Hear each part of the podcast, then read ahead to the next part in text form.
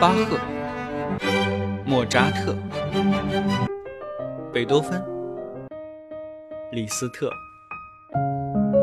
肖邦、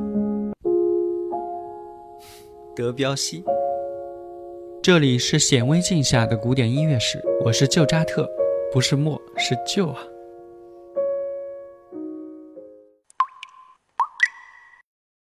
您马上听到的是莫扎特钢琴协奏曲第二十三号，作品编号 K 四八八，第二乐章，由钢琴家霍洛维茨演奏。它也是坂本龙一在 Spotify 上为自己留下的葬礼歌单的第一首。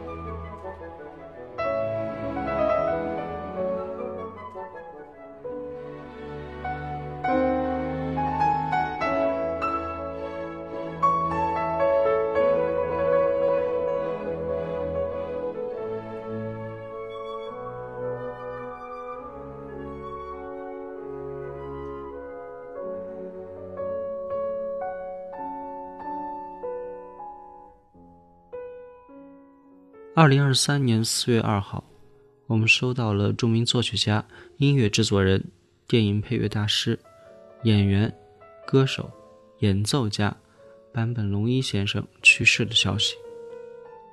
教授啊，其实在挺多维度上都对我还是有过一些影响的，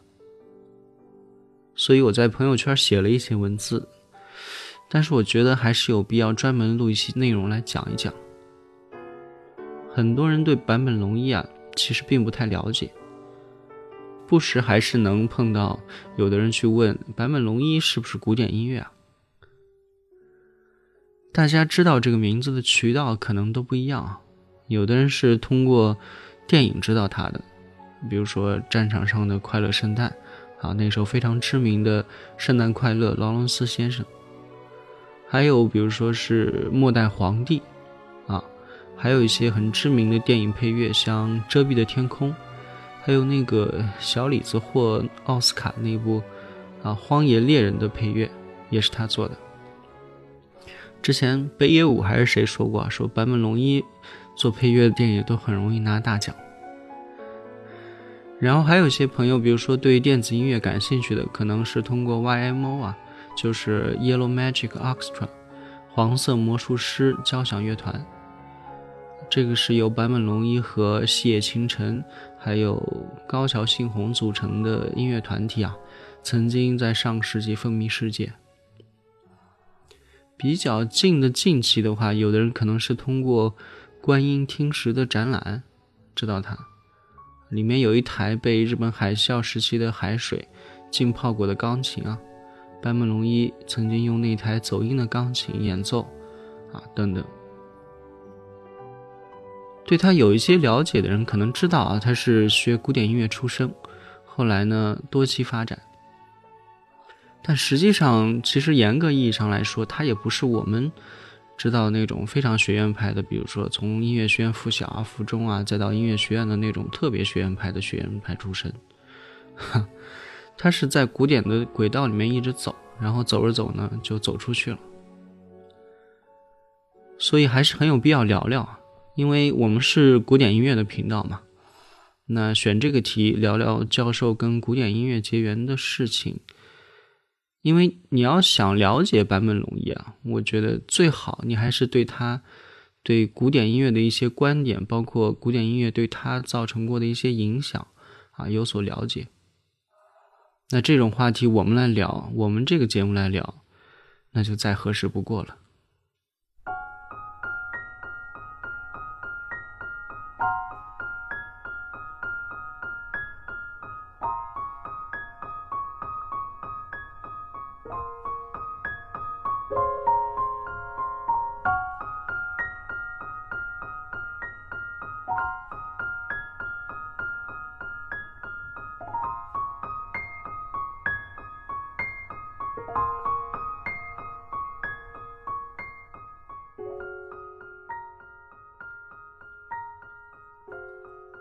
一九五二年一月十七日，坂本一归和坂本静子的长男坂本龙一出生在了东京都中野区。他的父亲坂本一归呢是九州岛人，从事的是文艺编辑的工作，先后担任过像大江健三郎、还有三岛由纪夫等等啊在内的很多日本知名作家的编辑。母亲静子呢是在东京出生，但娘家也是九州岛人啊，是长崎那边的。从事的是帽子设计师的职业，是一位非常崇尚自由的前卫女性。坂本呢，从小跟他的父亲其实关系不怎么样，而镜子呢是非常自由前卫嘛，那很早就对坂本造成很多影响。母亲是每个人最早遇见的他者嘛。那一九五五年，坂本龙一就入学了由母亲为他选择的私立自由学园附属幼儿园。在这里，他第一次接触到了钢琴和作曲。当时日本的幼儿园啊，每周都有钢琴课，那全班同学呢会轮流来演奏。第一次接触钢琴的坂本龙一大概是在三四岁，啊，据他自己回忆说，当时没有一点点快乐的感觉，也不记得自己演的是什么了，并没有表现出多么的喜爱钢琴，甚至弹的也非常一般。而且家里连钢琴也没有。他家里唯一跟音乐有关系的是他的小舅舅，啊，他是一位古典乐迷，有自己的钢琴，而且弹的也非常好。那舅舅呢会搜集很多唱片嘛，小白本呢会经常跑到他家里去玩，啊，听唱片呀，弹钢琴。大概这些啊，就是他最早的有关音乐的体验了。他们幼儿园时期的作曲课也非常有意思啊。暑假的时候，日本的校方呢会把学校的兔子让学生轮流带回家，啊，就是让他们轮流照顾嘛，就是培养一种团队合作的感觉。这星期呢是 A 同学来养，那下个星期呢就轮到 B 同学来养，这种方式。那养兔子，你想对于一个小朋友来说，那是很大的一件事情啊。所以坂本龙一那会儿呢，就每天很努力的去找各种菜叶来喂兔子。等到新学年开学的时候呢，老师会对全班同学说：“啊，小朋友们照顾兔子好不好玩呀？那么请大家把那个时候的感觉一起编成一首歌，怎么样？”啊，就是这样的一个很轻松的方式啊，啊，就让大家把你自己去创作歌词，然后去想一些旋律啊，自己一手包办。也是借由这样的机会，坂本龙一初次接触到了音乐创作这件事情。啊，他回忆说自己写了一些嗯，比如说“兔子有一双红眼睛”什么之类的这种歌词啊，再配上旋律，呃，请了他母亲来帮忙写好乐谱，然后交给幼儿园的老师。老师呢还会让大家唱出来，然后呢录成薄膜唱片来保存。不得不说啊，日本的早期素质教育呢还是非常非常扎实。这就是坂本龙一人生中第一次作曲的经历啊，大概是在四五岁的时候。那上了小学以后呢，几位幼儿园时期的妈妈嘛，一致觉得那不如让小朋友们一起去学琴啊，于是就找到了当时那个厨房乐团的德山寿子老师学琴。不过当时坂本和他母亲呢，对于这件事情其实没有很积极，呃，相当于是随大溜嘛，那大家都去学，那那我们也去学呗。于是家里呢就给他买了台直立钢琴，啊，就就相当于是给孩子学着玩吧，没抱什么太大的希望。德山寿子老师呢是出生在明治时代，当时已经上了年纪了，但依然是非常的时髦，留着非常有个性的发型，然后性格呢也非常的叫狂放不羁啊，是很耀眼的一类艺术家性格的人物。那上课的时候呢，非常的严格，经常是打骂学生，相当于是家常便饭了。不过他对于孩子们的教育啊，却一点都不呆板啊，他会用非常热情的方式来教授乐理。比如说，呃，老师会给孩子们发贝多芬的第九交响曲的总谱，然后我们大家一起听唱片，然后听演奏的时候呢，问学生啊，你们想这哪里是主旋律啊？啊，大家是在总谱上把它找出来。啊，找到主旋律之后呢，看看主旋律是哪个乐器呈现的呀？又是怎么呈现的呀？然后用红色的铅笔把那个旋律一一部分一部分全部都圈出来。呃，当时还是一群看不懂总谱的小学生嘛，就这样老师带着一点点去尝试啊，一点一滴逐渐学会了如何去识谱以及如何欣赏音乐。那还有在听巴赫的音乐的时候，老师会说啊，刚才什么什么音乐句啊，这个乐句出现在什么地方呀？啊，这里你们注意啊，这里有一个旋律，它会重复出现的。那下一次同样的节奏出现的时候呢，它的速度会延缓一倍，啊，等等，经由这种非常细心的提示啊，如果平时一个人自己漫不经心去听的话，可能就听不出来这些名堂了。但是透过老师的讲解呢，呃，就让大家逐渐了解到，哦，音乐啊，原来是这么有趣啊，啊，原来让大家感受到一些呃音乐的奥妙，让人感到非常的快乐。也就是在这个时期吧，坂本龙一呢开始迷上了巴赫的音乐。他喜欢巴赫的原因其实也很宿命，起因呢是因为坂本龙一啊是一个左撇子。呃，通常我们弹钢琴，呢左手是负责伴奏，右手负责旋律嘛。这个其实让坂本一直很难受。但是呢，在巴赫的音乐中啊，经常我们知道，巴赫是经常很多右手弹过的旋律呢会转到左手来弹。然后呢，又变奏，重新回到右手，所以左右手各自负责的部分呢，会相互交换。那在这个过程中呢，两只手在巴赫的音乐里面是同样重要的。所以坂本龙一呢，操作起来呢，对别人来说可能很难，但对他来说反而十分简单了。也就是因为这一决定性的相遇啊，所以坂本龙一啊，深深的受到了巴赫的吸引。那个时候虽然已经开始听一些流行歌呀，看电视或者是听一些收音机什么的，但是坂本龙一回忆啊，自己真正喜欢的还是巴赫。不过，即便是对音乐产生了兴趣啊，坂本龙一还是没有认真的去练琴。他是个很不喜欢练琴的人。啊，他自己说，就是我一开始不会弹的曲子，过了多久我也是不会弹的，因为我根本不会练。很多年以后还是这样。我记得有一次看他们那个 YMO 乐团的电视采访，啊，他自己还承认了这一点，甚至他当时还说啊，因为那时候做的是电子音乐嘛，他就说那个用电脑弹奏比弹钢琴方便多了。那到了小学五年级的时候呢，德山老师呢就对坂本还有他母亲建议啊，说你们应该找个老师去学习作曲了。母子俩一开始听完之后根本没当回事儿。因为坂本龙一那会儿还是小朋友嘛，他自己对音乐其实没什么特别的动机，甚至于后来到大学以后，他还做梦觉得自己啊应该不会从事音乐行业，可能会写小说呀或者拍电影之类的。至少在当时啊，自己从来没有觉得会把音乐当做自己人生的使命。不过这位德山老师呢，却是异常的坚持，要让坂本龙一去学习作曲，啊不厌其烦的一再劝说他母亲。啊最终，俩人母子俩彻底投降了。于是，在一九六二年，坂本龙一向当时在东京艺术大学，这也是他后来毕业的学校，呃，当时的作曲系教授松本明之助老师拜师学习作曲。不过，他的音乐学习之路也不是很顺畅，很快就遇到了第一个大阻碍。原因呢，是因为呃，初中之后的坂本龙一啊，个子很高。然后看当时学校最受欢迎的那就是篮球队了，所以呢他自己就很欣然的加入了篮球队。但是我们知道打篮球啊有时候会弄伤手的嘛，你会影响弹钢琴还有作曲课的学习。于是他父亲就问他：“那你篮球跟音乐二选一吧？”初中那会儿嘛，那坂本龙一也满脑子就是想要受欢迎呀，对吧？所以他毫不犹豫的选择了篮球啊。所以大概有半年左右的时间，坂本龙一是彻底的放弃了音乐，全心全意去打篮球。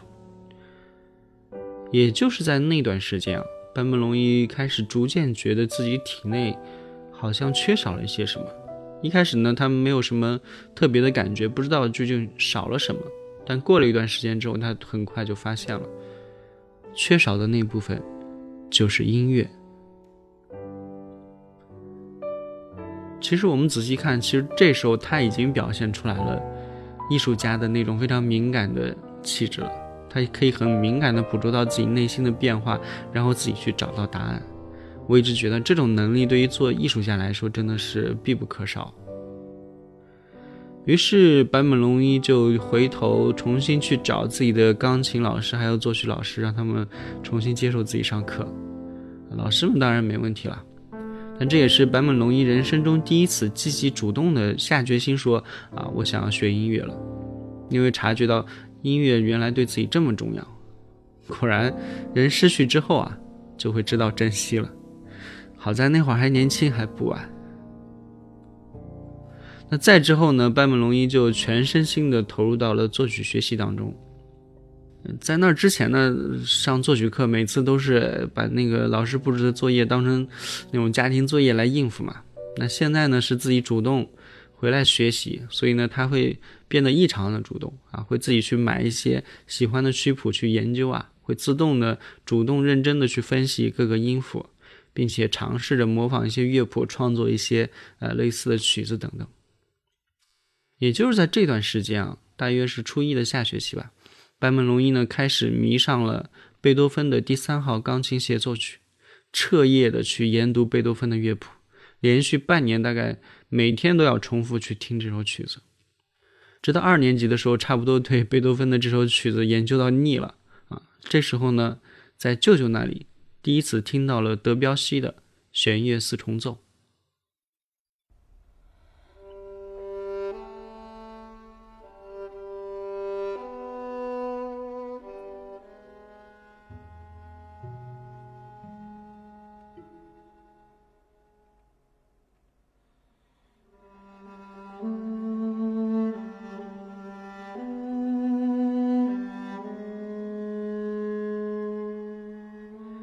那是一张由布达佩斯弦乐四重奏乐团演绎的唱片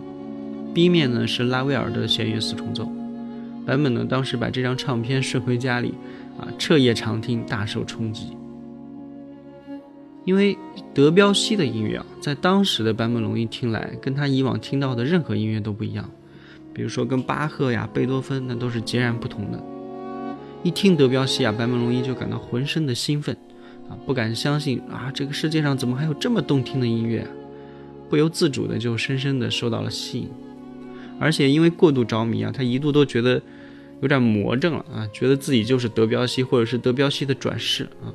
甚至会问自己：哎，我怎么会住在这种地方？我不是德彪西吗？我怎么嘴里说着日语？啊，然后他会模仿德彪西的笔记，在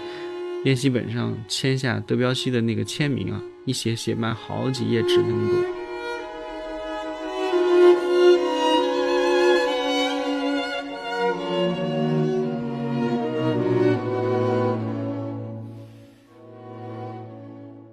后来上了高中，坂本龙一就停到了自己，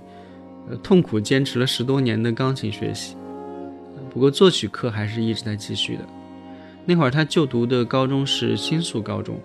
非常有名的学校啊，每年都有很多考生去考上东京大学呀等等。所以坂本龙一在填报志愿的时候就写下了东京大学、东京艺术大学等等。那有一天呢，他的高中老师就问他：“你不是一直在学作曲吗？我有一位池边学长可以介绍给你认识啊，你跟我一起来见见他。”于是坂本龙一呢就见到了池边学长，然后发现。日本知名作曲家池边进一郎啊，竟然就是自己的学长啊！池边学长当时就问他：“你学了怎么样了呀？作曲学的？”坂本呢就把自己创作、自己写的曲子弹给池边进一郎听啊。啊，学长听完之后觉得不错呀，你这个啊，如果要考艺术大学作曲系的话，你现在这种程度就能考上了。坂本龙一当时一听，呵，这个也没什么难的嘛，对吧？就开始嘚瑟了。啊，那时候他大概是十六岁，高中一年级的时候，因为得到了池边金一郎的担保啊，说他能录取艺术大学啊，坂本龙一对学业就更懈怠了啊，每天就做着自己喜欢做的事情，比如听听音乐啊，读读课外书啊，看看电影啊等等。那时候他还交了一个小女朋友，啊，每天不是跟女朋友约会，就是去学校参加各种示威游行或者是集会活动，啊，每天都在逃课，忙得不亦乐乎。当时还传言说，坂本龙一头戴着安全帽，在罢课的时候，在校园里面弹奏德彪西的乐曲啊，啊，风头出尽了。我们来看这段时间啊，从初中开始到高中结束，坂本龙一先后喜欢上了贝多芬，然后没过多久呢，又接触了德彪西，在之后呢，他逐渐又把接触范围延伸到了新的作曲家，比如说像拉威尔啊。斯特拉文斯基、勋伯格、巴托克、梅西安、布列兹、施托克豪森、啊贝里奥等等，逐渐越来越偏现代的这种严肃音乐，或者是古典路线的现代音乐吧。那同时呢，他的触角也延伸到了当时日本的音乐界，比如像三善晃、啊时代秋雄、汤前让二，还有吴满彻等等。他们都是当时那个时代最活跃的日本作曲家们。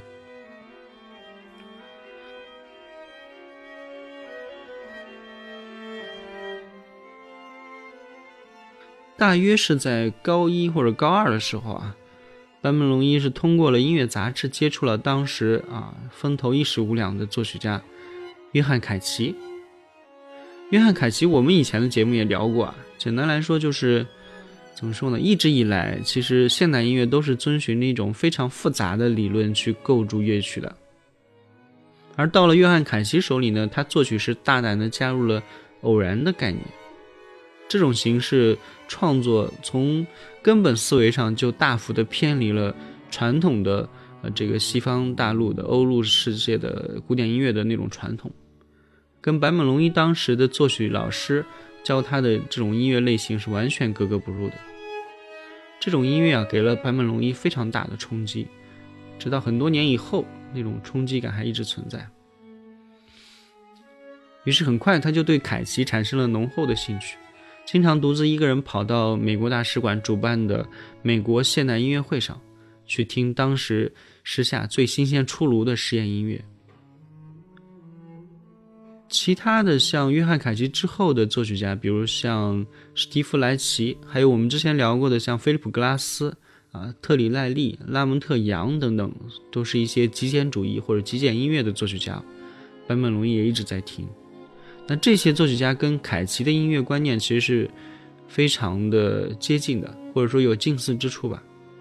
他们的作品或者作曲更偏向于是节目或者是表演性质的。那非常有代表性的就是像拉蒙特杨的蝴蝶表演，演奏的时候呢会拉开演奏会的大门，等到在会场中翩翩飞舞的这些蝴蝶们啊，全部都飞出大门之后，啊乐曲就宣告结束。当时版本听完，哇，这太牛了，太有音乐气质了，绝了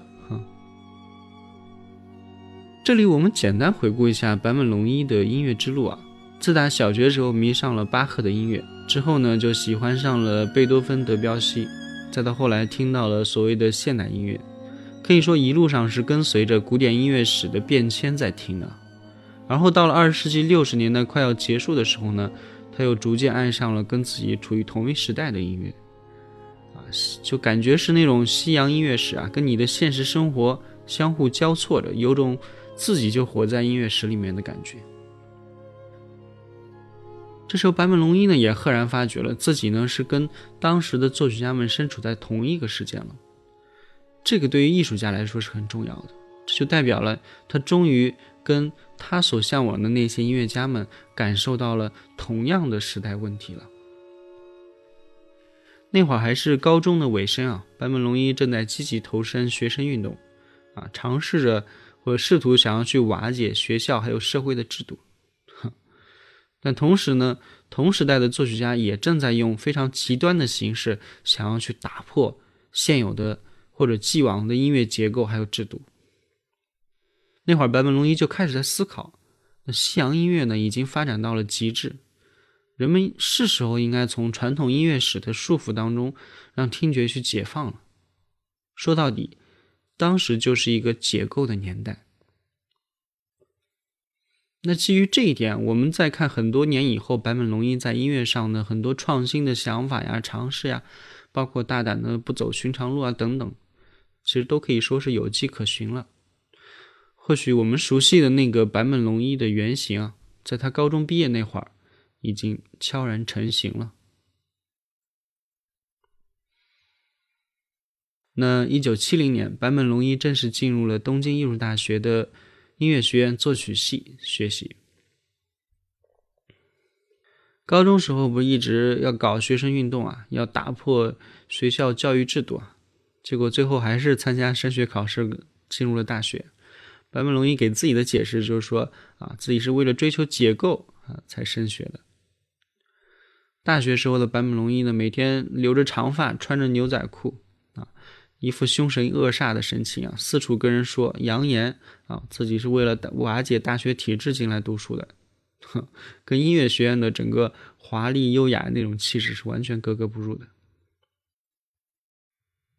这里可以提到，比如说像他大四的有一天，坂本龙一有机会去旁听三善黄老师的课。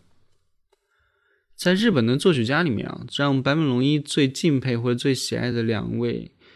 一个是吴满彻，另一个就是三善晃。三善晃和吴满彻呢是完全不同的类型。怎么说呢？吴满彻的音乐基本上是他自学成才的，但是三善晃呢是科班出身。一九五零年代啊，曾经远赴当时古典音乐界最高的学术殿堂——巴黎高等音乐学院留学。我们之前的节目中也聊过啊，像那个德彪西啊，还有拉威尔啊，就是这里毕业的。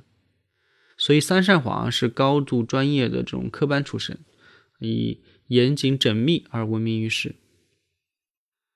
那课上的时候呢，三善晃问了坂本龙一一个问题啊，就是有点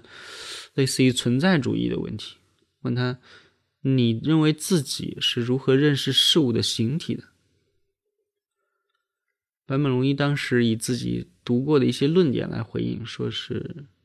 想了一下，说是色彩。如果欠缺色彩的话，那就不能认识事物的形体了。那事后，坂本龙一领悟到，三山老师其实是指点他，人其实是通过色彩来认识形体的。换句话说。老师在用委婉的方式指出，作曲啊也是需要色彩的那他的作曲呢，当时就还欠缺一些色彩。坂本龙一豁然开朗，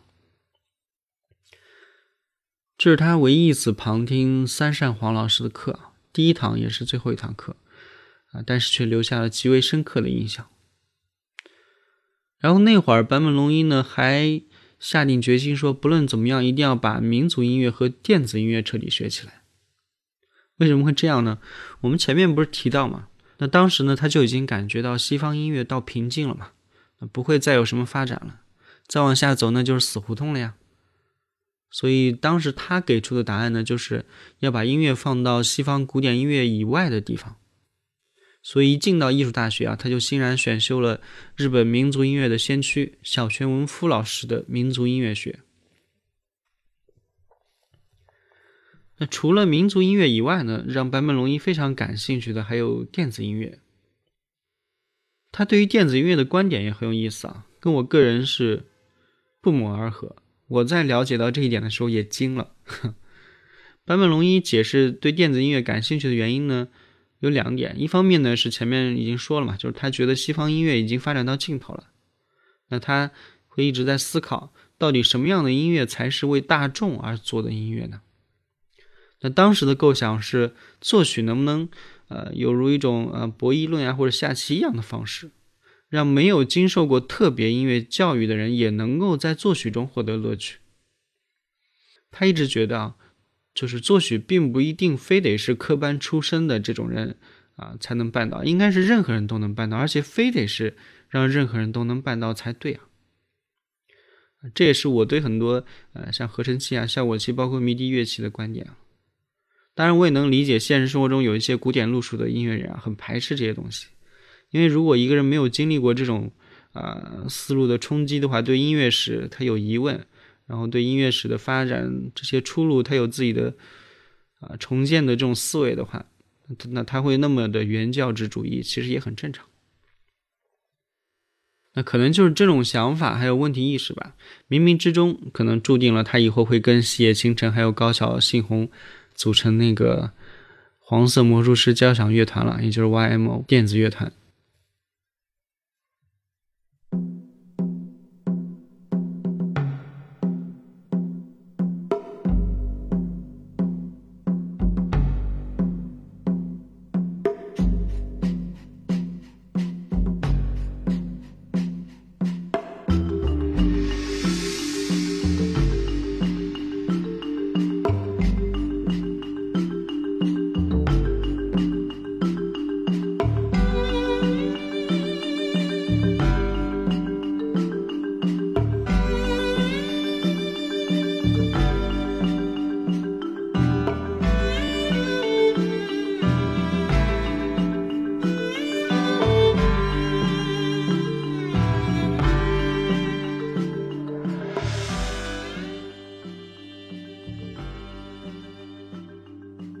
时间推到一九八六年，我们聊聊电影《末代皇帝》时期的故事。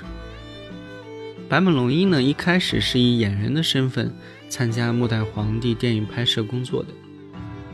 那当时呢，因为他已经为战场上的快乐圣诞做过配乐了，那就是《圣诞快乐，劳伦斯先生》啊，一战成名。所以当时《末代皇帝》拍摄的时候，有个场景啊，好像是。溥仪在满洲国登基的现场那需要做现场配乐嘛？啊，所以当时贝托鲁奇导演呢就提出啊，那让龙一来做吧。当时的坂本龙一呢几乎没有听过中国的音乐，也没有写过任何中国风的曲子啊，所以对他来说其实是有点难度的。而且当时拍摄现场呢也没有器材，给他作曲和录音的时间也就大概三天左右。哼。好巧不巧，当时贝托鲁奇导演的老朋友，意大利知名作曲家，我们很多人可能都听过他的作品的，叫莫里康内大师，几乎每天都要打电话到片场来，让导演你把这个电影的配乐让我来负责嘛。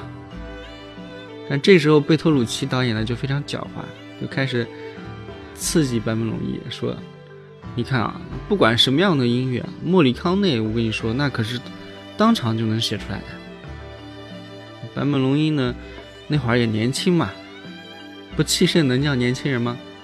啊！一听导演这话，那立马不服了。那他行，我也行。哼！当成他们从那个长春电影制片厂借了一台走音很厉害的直立式钢琴，然后又请了长春当地的乐团来负责演奏。坂本龙一呢，在配乐中加入了非常多的欧洲音乐，尤其是法国音乐的元素在里面。那长春当地的乐团肯定演不好这种曲子嘛。不过好巧不巧，就是因为就是因为他演不好啊，所以场面很滑稽。但是因为很滑稽呢，结果又很意外的导致做出来的这个配乐非常贴合画面的实际氛围。为什么这么说呢？就是溥仪登基嘛，他这个配乐是为溥仪登基来做的嘛。溥仪在满洲国登基本来就是草台班子拉出来的，你不伦不类才正常呀。所以配乐越滑稽反而越合适。那等到电影杀青，又过了半年左右，有一次在纽约，啊，坂本龙一从酒店退了房，这样上车，那柜台人员呢把他拦下来说：“有人打电话给你。”啊，他接过电话一听，啊，原来是末代皇帝的制片人打过来的。上来劈头就是一句：“啊，龙一呀，帮末代皇帝制作配乐呗，给你一个礼拜时间。”坂本龙一当时觉得。这时间也太赶了，而且自己马上要回东京呢。电话那头就说：“哎呀，反正你马上帮忙就做就对了嘛。”班木龙一想了想说：“啊，那提了两个要求，第一个呢就是时间上至少要给我两个星期的时间，一个星期呢我在东京作曲，另一个星期呢就啊去伦敦啊跟电影剪辑的团队配合，再把剩下的部分再做完。第二点呢就是他要雇人帮忙，啊制片人马上就答应了他这两点要求。”那这时候，白本龙一又去问贝托鲁奇导演说：“那您希望配乐是一个什么样类型的音乐呢？”他得到的回答是：“啊，电影呢，舞台虽然是在中国，但是《末代皇帝》其实是一部欧洲电影，故事的时间虽然是从二战前一直到战争期间，但其实它仍然是一部现代电影。我要你呈现的就是这种感觉的配乐。”白梦龙一听啊，这跟没说一样呀。不过他也没时间去跟他争了，立刻在脑中绘出了一幅轮廓，大约就是用西洋管弦乐曲作为基底，铺上一层底之后呢，在上面大量的放入中国风的元素，然后再加入一些德国表现主义的感觉，营造出一种二十世纪二三十年代那种法西斯主义崛起的感觉。前面提到，坂本龙一因为完全没学过中国音乐嘛，那他作曲的方法呢，就是特意跑了趟唱片行啊，买了二十多张中国音乐精选集啊，花了一天的时间全部都听完。考虑到电影的时代还有场合之后呢，就大概想好了配器用哪些，然后再去东京附近找到一些中国乐器的演奏者啊，自己一边写曲，然后请中国的乐师演奏啊，同时再录下来。就这样，整整一个星期啊，一口气他创作了四十四首曲子，并且全部录制完成。然后带着这些曲子呢，飞到了伦敦。到伦敦之后呢，又经过一个星期日以继夜的这种修改啊，末代皇帝的电影配乐总算是写好，并且全部都录好了。啊，这次不眠不休的工作啊，让坂本龙一还过度劳累住了院。好在一九八七年末代皇帝公映的时候啊，在奥斯卡获奖无数啊，坂本龙一也一时之间风头无两。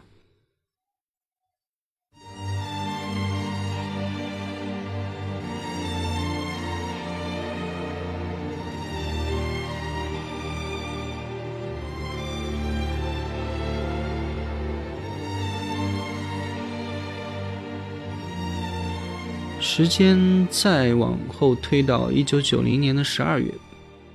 遮蔽的天空》电影原声带发行。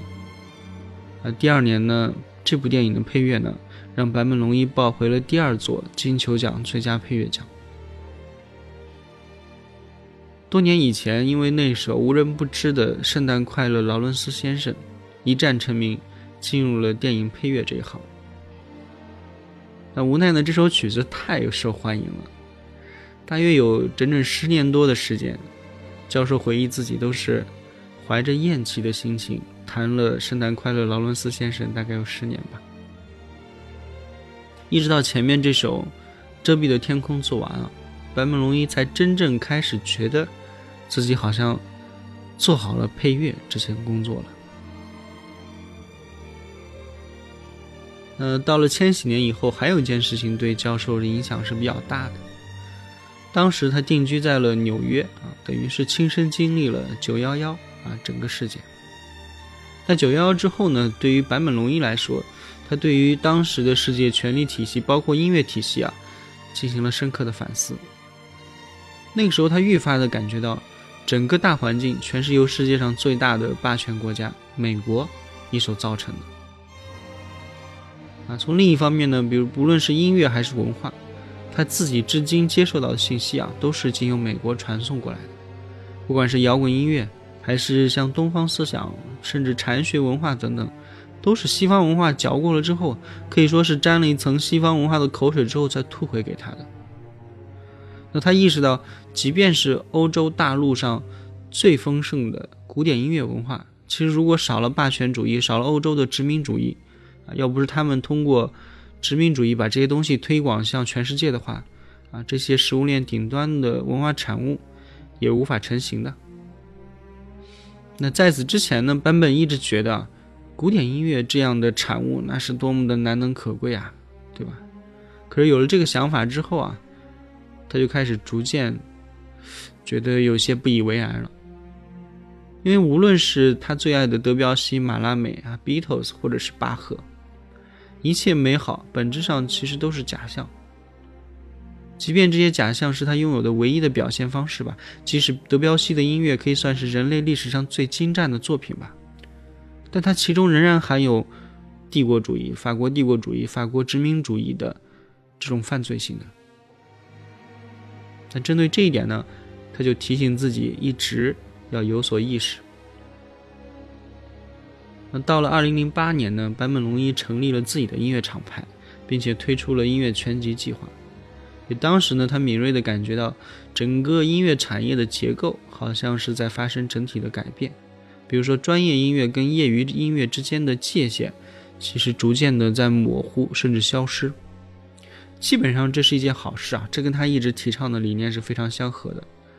不过也就是因为如此呢，他自己当时就更想要去介绍一些。非听不可的优质音乐了。于是呢，他做了一系列的音乐推荐，包括古典音乐啊、爵士音乐等等。而在这套推荐当中，第一张巴赫篇啊，是由坂本龙一亲自选取的。一般人大多会觉得古典音乐其属于巴赫啊，所以对巴赫之前的欧洲音乐其实并不熟悉。那做这次选取呢，啊，教授对于。巴赫以前的中世纪、文艺复兴时期，还有巴洛克前期左右的音乐啊，啊，都非常的着迷。尤其是再次听过这些曲子之后啊，重新认识到其中深奥的内涵，那更加的喜爱，更加着迷了。这一点其实跟我做这个节目的初衷是再次不谋而合了呀。我们节目的老听众都知道，我们花了好多期节目在聊巴赫以前的啊那些不同时代的那些经典作品。纵观整个人类的音乐史啊，可以发现，越是走到近代，越是走到现在靠近当代，人类就越倾向于去控制，或者说运用逻辑啊来理解和操弄音乐。这股风潮最盛的时期呢，应该是二十世纪五十年代，我们之前也聊过，也就差不多是皮埃尔·布列兹那一批人啊，差不多最活跃的那段时间。但是约翰·凯奇呢，也是同一时间出现的。而且他最终提出了不用操作啊，任凭偶然的音乐形态，比如说像四分三十三秒那样子的。凯西会倾向于那种音乐形态，其实从根儿上来说，也是受到了东方禅学的影响。那坂本龙一呢，在二零零九年的时候推出了一张新专辑，叫《Out of Noise》，其中也是运用了大量日本的禅学的元素啊，跟日本的茶道啊或者花道。有异曲同工之妙，这就让他感到，也许在绕了一个大圈子之后啊，自己作为一名东方人啊，第一次，好像是经由高中时期喜欢上的这种约翰凯奇啊，或者这种美国前卫音乐的方式，重新回到了自己的东方禅学里面，把自己和东方禅学再次链接了起来。这近乎啊，是一个音乐家的顿悟时刻呀。因为这么多年在他身上经历过一切的音乐沉淀，仿佛终于在自己的文化的根里面落地了。我觉得这对于一个艺术家来说，应该是一个值得记录的欣喜时刻。之后呢，他带着这种根的觉悟啊，再次睁眼看世界，走上了艺术求索的过程。在他的纪录片《坂本龙一终曲》当中，有一幕啊，让人也印象深刻。白本龙一呢，头戴一只蓝色的塑料桶，走进雨中啊，站在雨中久久伫立，然后倾听雨滴的声音。那个时候他已经年入花甲了头发花白，啊，但依然是带着天真、温柔还有好奇，体验着这个非常熟悉但是又非常陌生的世界。这就是我们刚刚说的音乐求索那种心态的反应啊。又比如说像他后来的格陵兰岛之旅啊，站在冰川之上，把录音的设备掉进冰层下面，然后对着镜头笑着说：“我在把冰川的声音调上来。”哼时间到二零一九年播出的十三幺的访谈里面，我们还是可以看到那个熟悉的坂本龙一啊，走在街上啊，一会儿这儿敲敲打打，一会儿那儿走走停停啊，在聆听和捕捉任何能够得到的不一样的声音啊，对司空见惯之事好奇，对从未经历之事期待，这就是已经成型之后的大师坂本龙一，他始终带着艺术家的高度敏感。然后探索世界，一遍又一遍的这么去做。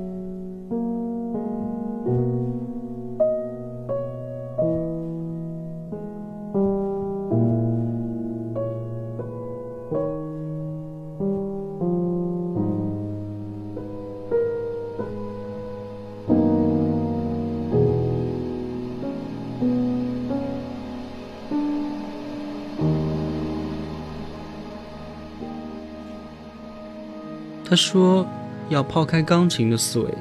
发掘一种永恒不坠的声音。”他尝试用电影的思维看世界，想要创造一个类似于自己喜爱的导演塔尔科夫斯基的印象世界。他创作了一首圣歌，啊，用巴赫的方式，在写的时候每一小节他都抱着极端的虔诚还有祈祷的一颗心。他说：“不知道为什么，这首圣歌，也就是我们现在正在放的这首，听上去非常的忧伤。”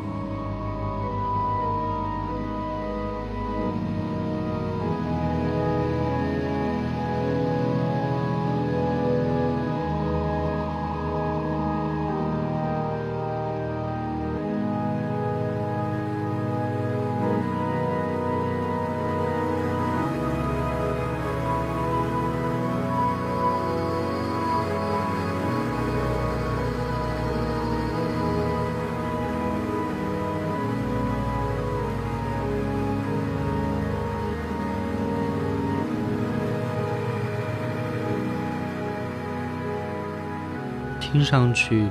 很忧愁，让人想起谢罪、犯罪、焦躁等等。人类社会其实也有各种各样的问题。那教授的脑子里就一直在回想：为什么？为什么我们就要遭受这样的苦难呢？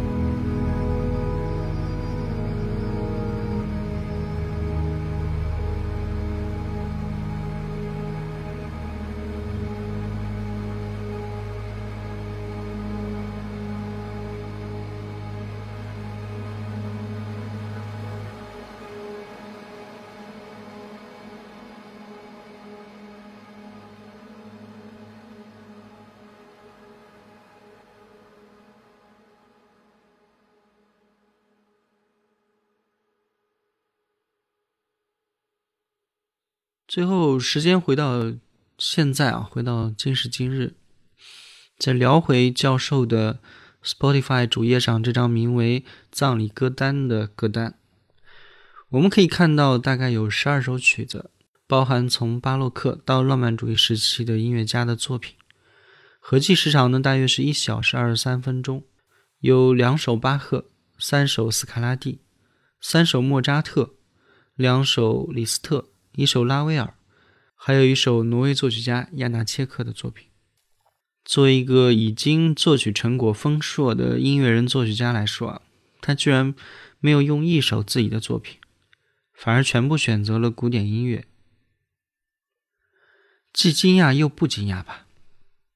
其实说到底，坂本龙一的音乐人生，我觉得大概可以划分成三个阶段啊。我们前面聊了这么久，我就简单可以概括概括。第一个阶段呢，就是啊，学习古典音乐、了解古典音乐的阶段啊。那个时候他知道了古典音乐的发展的困境，逼着自己把眼光看向了古典音乐之外的世界。那第二个阶段呢，就是睁眼看世界了。他疯狂的去探索和了解更多不同类型的音乐，像电子乐啊、爵士乐啊、世界音乐啊、电影配乐等等，啊，玩的不亦乐乎。等到这些体验通通从自己身上穿过一遍之后啊，终于在一次顿悟之后，把自己这么多年的音乐沉淀啊，在自己所属的文化的根里面找到落点了。那第三个阶段呢，还是睁眼看世界，但这次跟上一次的那种啊，对花花世界的这种疯狂的摄入是完全不一样的。这一次，他更多的是在探索自己。就把自己的感官全部都打开，用坂本龙一啊这个打着引号的这个视角，去重新组合他眼前的世界。此时世界于他无一不是素材了呀。所以等他再度把这些感受到的素材输出为印有坂本龙一啊四个字印记的作品的时候，大师就成了。然后也是就是因为这个歌单吧，在经历了那么多类型的尝试体验之后，我们依然可以说，古典音乐大概是他最想听，也是最后要去听的音乐了。而且我们大概还可以看出，霍洛威茨可能是教授最喜欢的钢琴家了，因为十二首里面他占了六首。